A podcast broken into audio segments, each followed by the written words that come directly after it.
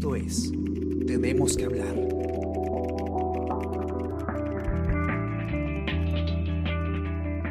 Hola, buenos días, ¿cómo están? Esta mañana los acompaña Gladys Pereira y hoy tenemos que hablar sobre las elecciones del 2021. En apenas siete meses los peruanos vamos a elegir a nuestras próximas autoridades, tanto en presidencia como en el Congreso, y por el momento ya tenemos algunos políticos que se han incorporado a un partido de cara al proceso electoral. Tenemos, por ejemplo, al alcalde de La Victoria, George Forsyth, con Restauración Nacional, o Roca Benavides con el APRA. También tenemos algunas primeras preferencias entre 20 posibles candidatos a la presidencia. Pero lo que no tenemos es la seguridad de un porcentaje importante de la población para participar en el proceso. Y esto se debe a que nos encontramos en una pandemia, la pandemia por el COVID-19. Para hablar sobre este tema estamos con Alicia Rojas. Ella es periodista de la sección política del comercio. Hola Alicia, ¿cómo estás? Hola Gladys, ¿qué tal? Buenos días a todos. ¿Qué tal, Alicia? ¿Cómo estás? Hoy tienes un informe sobre la última encuesta del comercio Ipsos respecto al interés de la población para participar en, el, proceso electoral que se viene en un contexto de pandemia. ¿Cuáles son los resultados de este sondeo?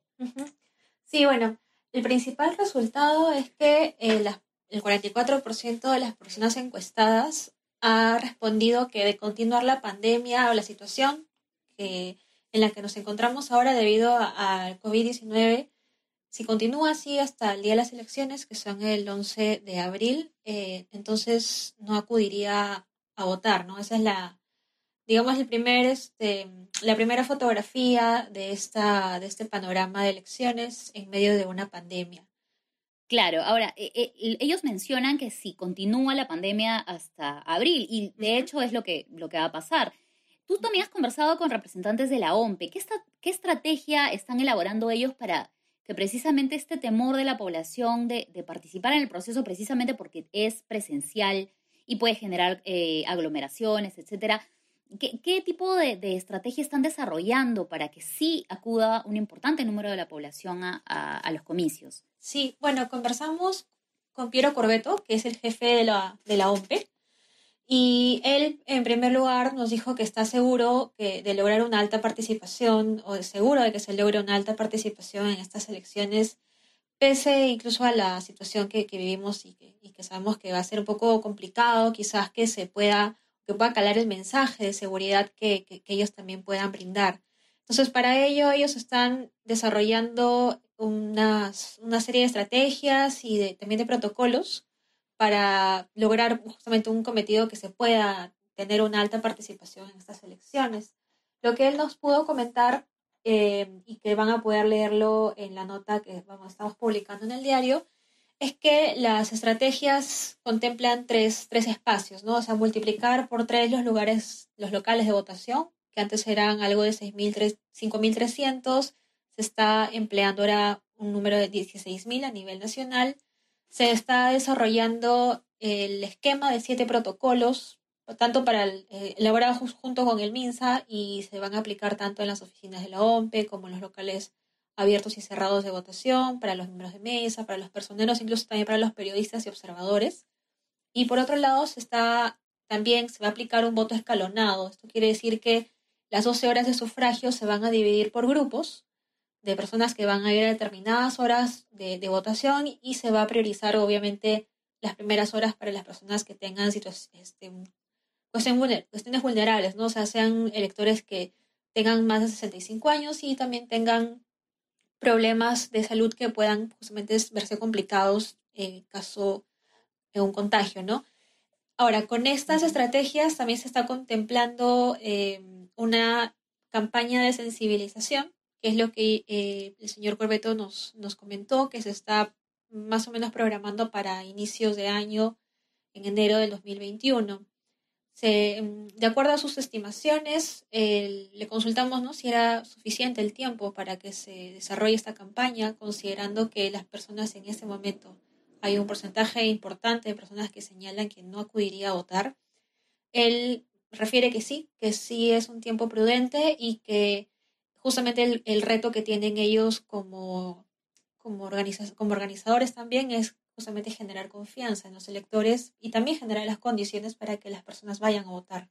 Ahora, ¿por qué es importante que no haya un gran número eh, de, ausentes? ¿En qué escenario, por ejemplo, se podría declarar nula una votación considerando que eh, un número eh, grande de personas no vaya a acudir al, proceso? Bueno, de acuerdo con la ley orgánica de elecciones, se contempla que la, si hay una, un 50% de inasistencia, o sea, el 50% de electores no va a votar, esa es considerada una causal para declarar la nulidad de la votación. Claro, en este momento, según la, encuesta, estamos en 44, pero entiendo que la UMP va a tratar de reducir ese número. Creo que también en tu informe mencionas eh, cómo ha sido el ausentismo en, procesos electorales pasados. Hemos tenido eh, en, en, los últimos, en la historia reciente, ¿ha habido un importante número de personas que no va a votar?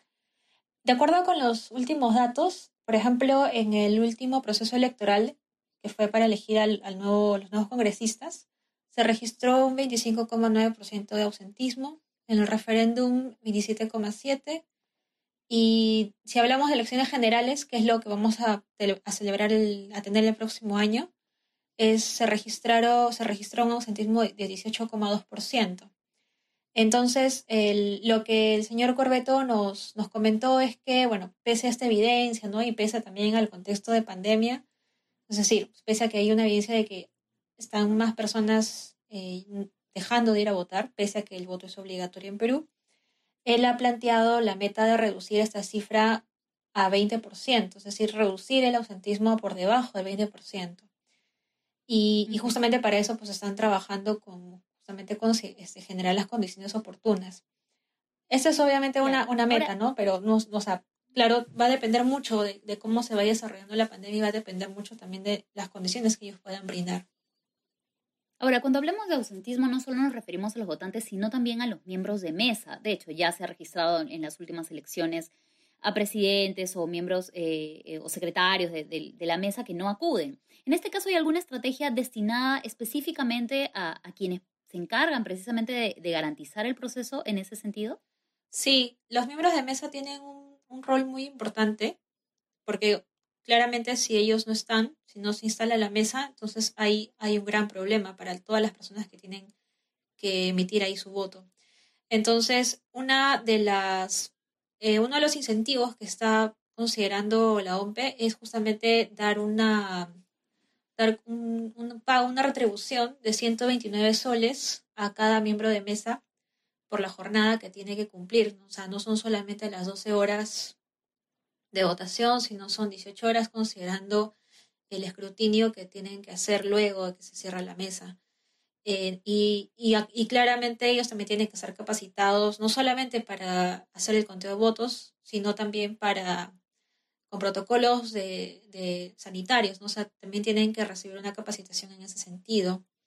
Y, claro, o sea, el, el, rol que ellos juegan acá es, este, es, es preponderante y ahora con una, con esta, con este primer este, panorama que tenemos, primer escenario de, de personas que está considerando no ir a votar en este momento, eso se complica más, ¿no? Porque si no se instalan las mesas, el, esas, esas, este, esas mesas se anulan. Entonces, ahí sí este, habría un, un, este, un, problema mayor, ¿no? O sea, lo mismo que nos dijo Piero Corbeto en la entrevista, ¿no? O sea, un retraso en la instalación de los miembros de mesa tendrá un efecto negativo también en la salud, que son parte de esa mesa. Claro, todo este proceso que escalonado, con horarios, podría haberse perjudicado si es que no se instala una mesa. De todas formas, nos, enfrentamos a, una, a un proceso atípico. Eh, pero también tengo entendido que tú has conversado con, algunas con algunos especialistas respecto a la campaña, porque si bien hablamos del proceso en sí, eh, que tiene que tener sus medidas de precaución, de distanciamiento, etcétera, en, en, la campaña electoral, cuando ya tengamos definidos a los candidatos, también tendría que implementarse algunas medidas de, de prevención. Por ese lado, ¿qué es lo que te han dicho los especialistas? Sí, bueno, lo, lo que hemos conversado con, con estas personas eh, ha sido básicamente cómo enfrentar eh, o cómo se va a desarrollar las campañas electorales eh, en este contexto, ¿no? O sea, la pandemia ha variado todos los planes de quienes se están alistando justamente a esta elección popular y, y, una, y el reto justamente de los candidatos es aprovechar todos los recursos de una campaña electoral, que va a ser limitada, y que esto alcance también para desmantelar justamente el ausentismo que se puede erigir. O sea, hay, hay un doble trabajo también por parte de ellos, ¿no? Entonces, va a ser complicado que se puedan reconfigurar, pero también es una oportunidad para que puedan emplear otro tipo de medios, ¿no? Y puedan este, desplegar las, las campañas que, que tengan pensado. O sea, evidentemente no vamos a tener ni mítines, ni recorridos, ni ningún tipo de actividad que conglomere gente.